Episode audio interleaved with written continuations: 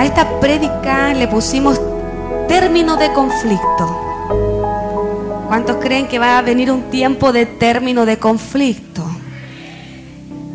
El Señor me, me, colocaba en el corazón de que en la década anterior, porque fueron 10 años, del 2009, del 2009, 2010 al 2019, ya terminando el 2020, una década donde hubieron muchos conflictos. Quizás si usted hace memoria de su vida, hay gente que pasó por su vida pero ya no está.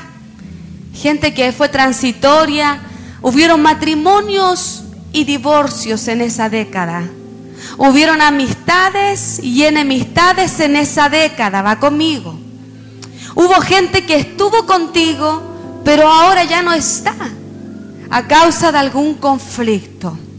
Y el Señor colocaba en mi corazón que se viene el tiempo, la temporada, una nueva década de términos de conflicto. ¿Cuántos lo creen? Cuando las empresas o los sindicatos se levantan en contra de la empresa, se levanta un conflicto y salen a protestar afuera de las empresas. Y el conflicto tiene que ver con personas que se levantan con distintas ideas, con distintos intereses y son antagonistas a otra persona otra institución, gobierno, empresa. Y la única manera de que aquel conflicto pueda terminar es que se llegue a una solución, ya que ello se le llama término de conflicto. Amén, va conmigo. Dice así, le dijo también el ángel de Jehová, multiplicaré tanto tu descendencia que no podrá ser contada a causa de la multitud. Además le dije al ángel de Jehová, he aquí que has concebido y darás a luz un hijo y llamarás su nombre Ismael. Por Jehová porque Jehová ha oído tu aflicción y él será hombre fiero. ¿Hombre cuánto? ¿Qué es eso? ¿Qué más? Bien violento, agresivo, fuerte, muy bien, Glorita. Agresivo, violento, hombre fiero, su mano será contra todos y la mano de todos contra él y delante de todos sus hermanos habitará. El capítulo 16 de Génesis, donde estamos situados, señala la historia de Sara o de Sarai en aquel momento donde aún no era cambiado el nombre de la princesa, porque eso significa Sarai, la princesa, la esposa de Abraham, la cual tenía la promesa de que iba a dar a luz un hijo. Pero la promesa tardaba porque ella era anciana, tenía más de 86 años. Entonces ella creía que la promesa no iba a llegar. Y en esa espera, en ese tiempo de ocio, que a mucha gente le hace mal el tiempo de ocio, porque nos colocamos a divagar y a pensar cosas que Dios no quiere para nosotros. Ella dijo, voy a ayudarle a Dios. Y como en, aquel, en aquellas leyes el esclavo de, un señor o de una señora era como una cosa, no era como una persona. Entonces ella toma su esclava de nombre, ¿cuánto? ¿Cómo se llamaba la esclava de Sarai? Agar. Toma a Agar y le dice a Abraham, mira, sabes que tengo una brillante idea. Te voy a pasar a mi esclava. Como veo que la promesa de Dios nunca llega, te voy a pasar a mi esclava para que tú puedas darme un hijo a través de ella. En aquel tiempo, o si lo llamamos hoy, en el tiempo actual, sería como el alquiler de un vientre. Pero era aceptado, era aprobado. De hecho, cuando la esclava, se, se daba la cultura que cuando la esclava iba a dar a luz, la señora se sentaba abajo de ella para que la esclava diera luz sobre ella y la señora estéril pudiera sentir que era de ella el hijo que estaba naciendo. Esto pasó por la idea de una mujer desesperada para que se cumpliera una promesa que Dios tenía para ellos, para ellos dos, porque la promesa era para Abraham y para Sarai. Pero aquella situación desató uno de los conflictos más grandes de la historia. Diga conmigo, más grande de la historia. ha visto las noticias, ha visto lo que pasa en el Medio Oriente, ha visto el conflicto de Palestina. Mire, de aquí, de, esta, de este problema que tuvo Sara y Agar, ocurrió que salieron uno de los conflictos, como le decía, más grandes de la historia. Y en esta mañana vamos a hablar de los conflictos. Cómo identificar a aquella persona que está siendo conflictiva en tu vida. Vamos a hablar del espíritu ismaelita. ¿Sabe por qué?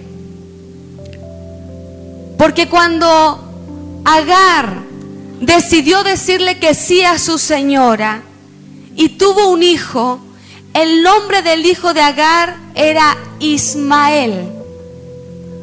Y de Ismael tuvimos la descendencia musulmana de la religión musulmana, que son también los árabes. Y tuvimos de ahí un profeta llamado Mahoma. Va conmigo. Los ismaelitas tuvieron descendencia que adoran a otro Dios, que reconocen otro Dios, no el Dios de Abraham. Y ellos pelean su primogenitura. Pero el pueblo de Israel son las únicas dos naciones que tienen el nombre que está compuesto de Dios, que significa Él. Israel, Ismael, que tiene que ver con Dios. Dice, no, nosotros somos la bendición porque nosotros somos los hijos de la amada de Abraham. Nosotros somos hijos de la libre, no de la esclava. Y es la polémica que viene por años, por miles y miles y miles de años, donde dicen, no, no, no, no, nosotros tenemos el derecho de la bendición, de la tierra, de la herencia. Nosotros somos los que merecemos la primogenitura. Pero Israel dice no, porque la promesa que Dios le dio a Abraham fue a través de la esposa Sara. Y de ahí se desata un conflicto. Y eso, ese espíritu de polémica, diga conmigo polémica. ¿Usted es polémico? ¿Usted ha sido polémico? Ese espíritu de conflicto es un espíritu ismaelita que donde va genera división, genera conflicto. Y si usted no lo ha tenido, lo más probable que en su vida hay alguien que le está generando conflicto. Mira, número uno, ¿cómo identificar a las personas conflictivas de tu vida? Número uno, tienen ansiedad espiritual. Si hay alguien en tu vida Va conmigo. Si hay alguien en tu vida que te está haciendo tomar decisiones apresuradas, yo no quería hacer esto. Yo sabía que había que esperar. Yo no me quería cambiar de trabajo. Yo no quería eh, firmar este crédito. Yo no quería involucrarme con esta persona. Yo no quería ir a tal lugar. Pero alguien te instó a eso. Alguien que no sabe esperar. Alguien que tiene ansiedad espiritual, lo más probable que ese alguien sea una persona conflictiva en tu vida. Mire, Sara, la esposa de Abraham, no pudo esperar. Habían pasado 10 años de la promesa y ella no pudo esperar a que Dios cumpliera el hijo que iba a nacer, pero de su útero, de su vientre. Ella apresuró sus pasos ella en esperar, en esperar que Dios cumpliera la bendición, ella tomó medidas y quiso hacerlo, ayudarle a Dios y colocar una esclava para que ella diera luz. El no esperar los tiempos de Dios te va a llevar al error. Mira, hay una cosa que hemos enseñado a los discipulados. Puede que Dios te haya hablado, te haya hablado en sueños, te haya hablado a través de la Biblia, de la palabra, de la prédica.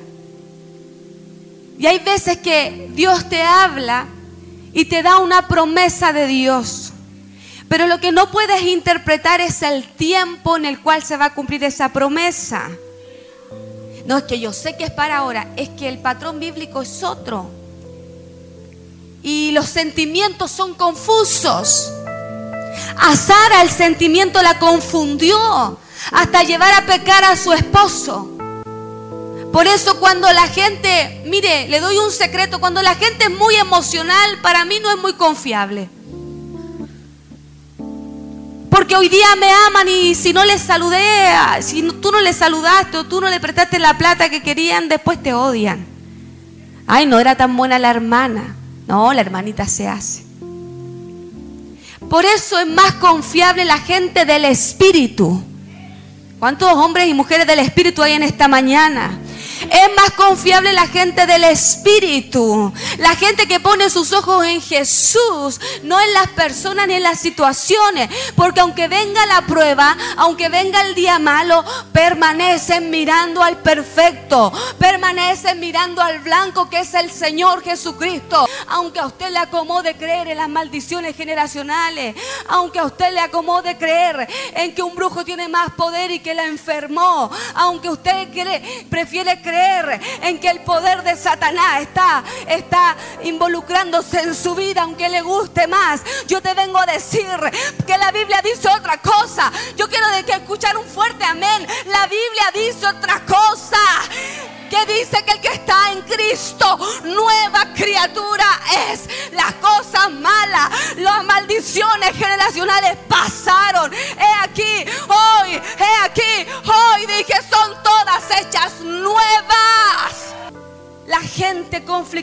Tiene ansiedad espiritual. Te lleva al error. Te hace tomar decisiones que dije, pucha, yo dije que no y lo hice igual. Entonces empieza a alejarte. O empieza tú, si es un caso cercano, pastora, ¿cómo yo, cómo yo me voy a alejar si el peor es nada el conflictivo? El que me tocó, pastora. Entonces tú empiezas a edificar como la mujer sabia edifica el hogar. Porque dice la Biblia que la mujer sabia construye su hogar. Y tú si eres el hombre, tu esposa es la conflictiva, ¿sabes cómo puedes atacar eso? Insultándola con palabra santa. Es que, ¿sabes que yo no quiero ir porque me menospreciaron? Ni me saludaron. Las mujeres, es que ni me hablaron. Y el hombre no puede dejarse engañar por eso. El hombre tiene que entender que su mujer está en debilidad y que las tinieblas están hablando por medio de ella. El hombre tiene que levantarse y decir, amada mía, no importa, coloca los ojos en Jesús, que Él es el único que no falla. Con palabras santas. Número dos, la gente conflictiva Tú no puedes hablar con ellos. David estaba en tierra ismaelita cuando escribe este salmo. Dice, ay de mí que moro en Mesec y habito entre las tiendas de Cedar. Mucho tiempo ha morado mi alma con los que aborrecen la paz. Yo soy pacífico, mas ellos, así que hablo, me hacen guerra. David no podía conversar con la gente ismaelita, como quizás tú en tu casa, en tu trabajo. Dice una palabra y le contestan mil. No puedes hablar con gente conflictiva. Es mejor, como dice la palabra, el sabio calla. Es mejor apartarse para no entrar en conflicto, para no entrar en problemas. La gente conflictiva número tres, rompe los acuerdos. La gente conflictiva no tiene aliados, no tiene compromisos con nadie, porque hay un espíritu demoníaco operando ahí y el diablo no es leal. Del diablo no sale nada bueno. Se nos ha enseñado por años que el proverbio dice que si te, te roba y el ladrón es encontrado, dice una versión, si es descubierto tendrá que devolverte siete veces. La Biblia cuando dice eso se refiere a la ley mosaica, habla del ladrón de verdad que robó al hermano. Pero en el término espiritual no es el diablo, sino que Dios estableció esa ley. En el término espiritual es que si a ti el diablo te robó algo, Él no te va a devolver nada porque de Él no puede salir nada bueno. El que manda devolverte lo que te robaron fue el Jehová de los ejércitos. Es Dios, porque de Él sale todo lo bueno. No le demos la gloria en nada al diablo, ni siquiera en tu padecimiento, ni siquiera en tu aflicción. Si hoy estás padeciendo, Dios lo permitió para completarte y para sacar lo mejor, lo mejor, la mejor versión de ti mismo. La gente conflictiva no tiene lealtad con nadie, está siempre en polémicas, en polémicas. Mira, ahora te convertirte, pero estás publicando siempre cosas polémicas que dividen al cuerpo de Cristo en vez de unificarlo. Siempre están publicando en las redes sociales cosas que traen peleas, traen discordia. Eso es algo ismaelito que está siempre en conflicto, en polémica, en debate. Hay gente que nunca está en paz, siempre está en problemas. Tenemos que estar conforme con lo que Dios nos da, desde el esposo, la esposa, los hijos desde la iglesia, el trabajo, el país. Si ya pudiste salir de tu nación, ya es una bendición. Tenemos que estar agradecidos, no ser gente siempre disconforme, que siempre está viendo lo malo en el otro. Siempre que está reclamando. La gente conflictiva está constantemente especulando. No te suma la gente conflictiva la gente polémica, aún dentro de las iglesias, aún ya conociendo a Dios. Ahora son polémicos con, no, que la Biblia no quiso decir eso porque dice que Jesús no tenía ni su cabeza de recortarla. Y hacen polémica de la santa palabra. Cuando la palabra tiene el fin de completarme yo y que cumpla la misión más importante de mi vida, ¿saben cuál es? Yo que yo pueda completarme y ser como Jesús. Esa es la misión más importante de tu vida. Ese es el trabajo que no tenemos que descuidar por nada del mundo. Que Dios continúe trabajando en ti. Eso es importante. Constantemente especulando. ¿Saben que no, que hicieron esto porque no, porque querían lucirse? No, no querían ganar alma o querían hacer un negocio. La palabra en Proverbio capítulo 6, versículo del 16 al 19. Mira lo que dice. Seis cosas, ¿cuántas? Seis cosas aborrece Jehová. ¿Y cuántas? Y aún abomina su alma. Número uno, los ojos altivos. En otras palabras, la soberbia. A Dios no le gusta. Número dos, la lengua. La lengua mentirosa, el que especula, el que está hablando falsa, falso testimonio, el que cree una mentira, porque muchas veces tú ves en otro el reflejo tuyo. A veces tú eres el del problema, a veces otros lo que tú eres. A Jesús le decían, demonio tiene. Los fariseos le decían, Belcebú habita en él. ¿Sabe lo que dice en otras palabras la Biblia? Que todos los fariseos tenían a Belcebú habitando en ellos. Y ellos dijeron lo que vieron en ellos, pero lo vieron en el reflejo de Jesús. No, y que sabe que hay veces que no, ni me pescó, no, no le importa. A lo mejor a ti no te importa la gente. No, es que me dijo esta pesadez. A lo mejor tú andas con indirectas. Y tú estás viendo el reflejo tuyo en la gente. Y tú lo hablas como una verdad. Y Dios te dice hoy, te vengo a hacer un llamado a la santidad. Para que subas de nivel y empiece a cuidar lo que habla tu lengua.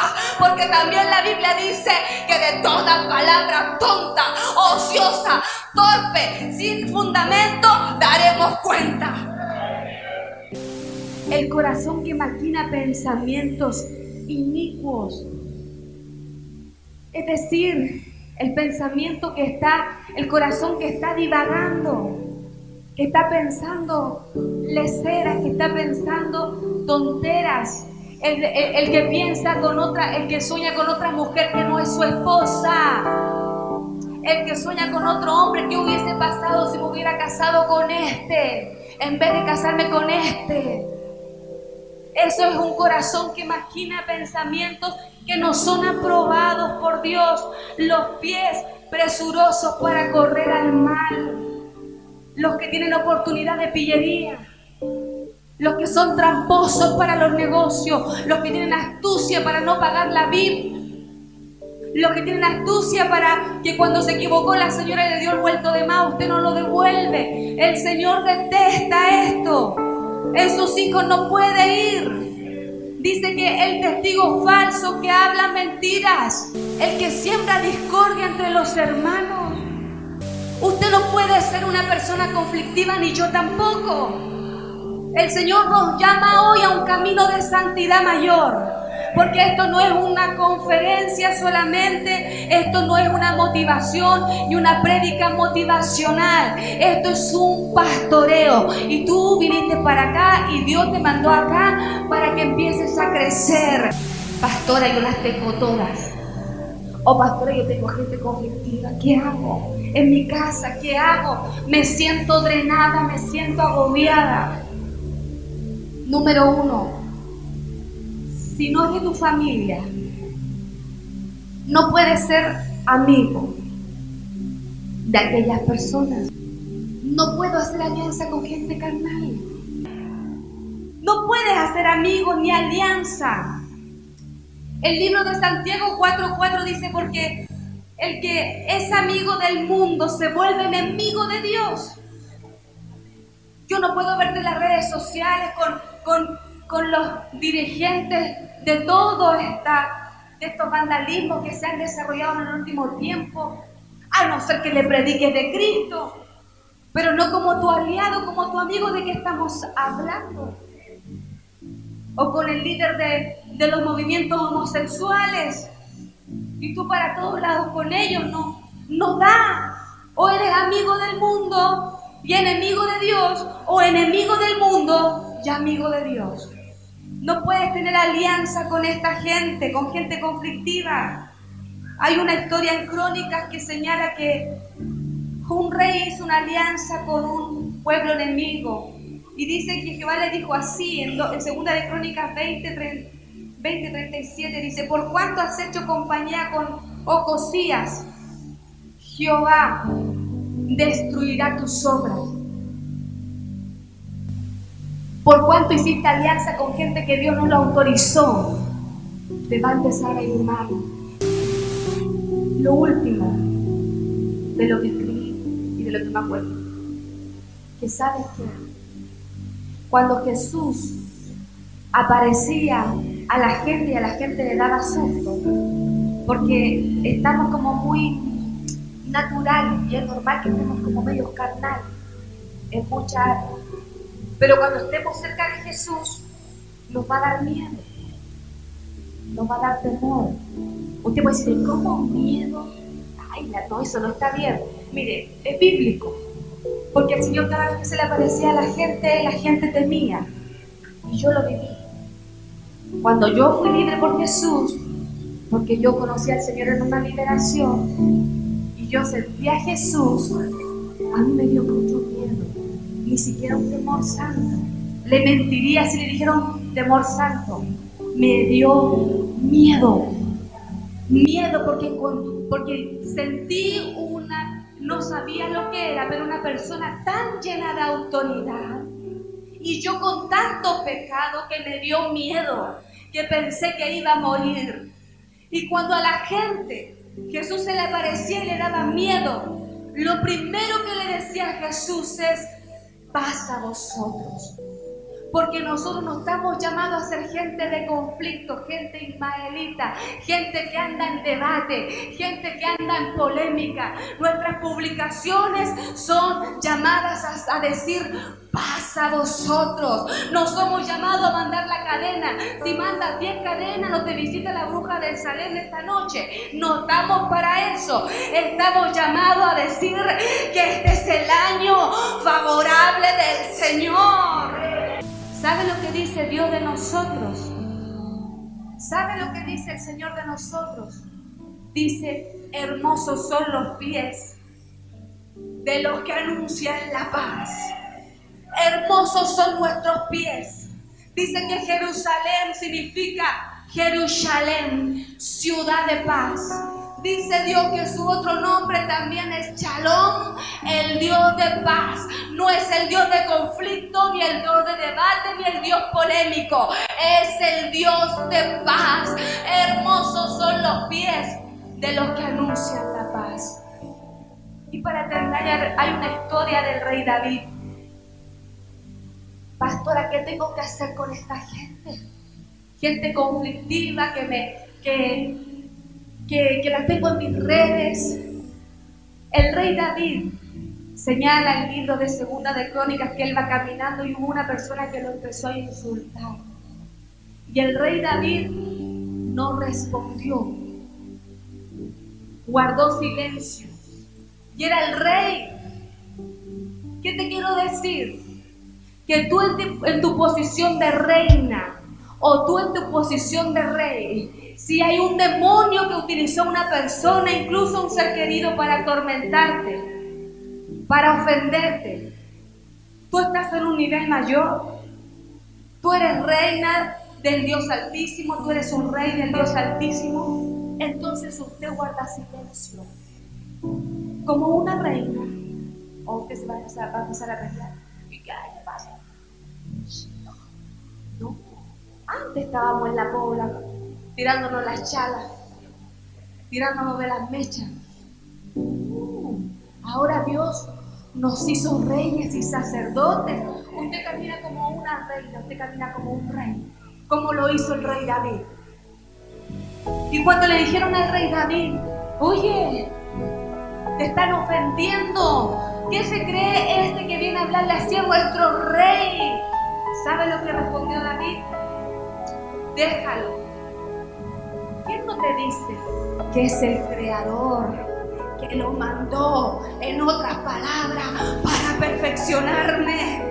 ¿Quién no te dice Dios que mandó un juda, un polémico, un conflictivo en tu familia, en tu vida, para que tú crezcas, para que tú seas perfeccionado? Tú calla, tú calla, porque dice Jehová, ¿sabes qué? Si conspiran contra ti, lo harán sin mí. Si se levantan contra no lo harán respaldados por mí, dice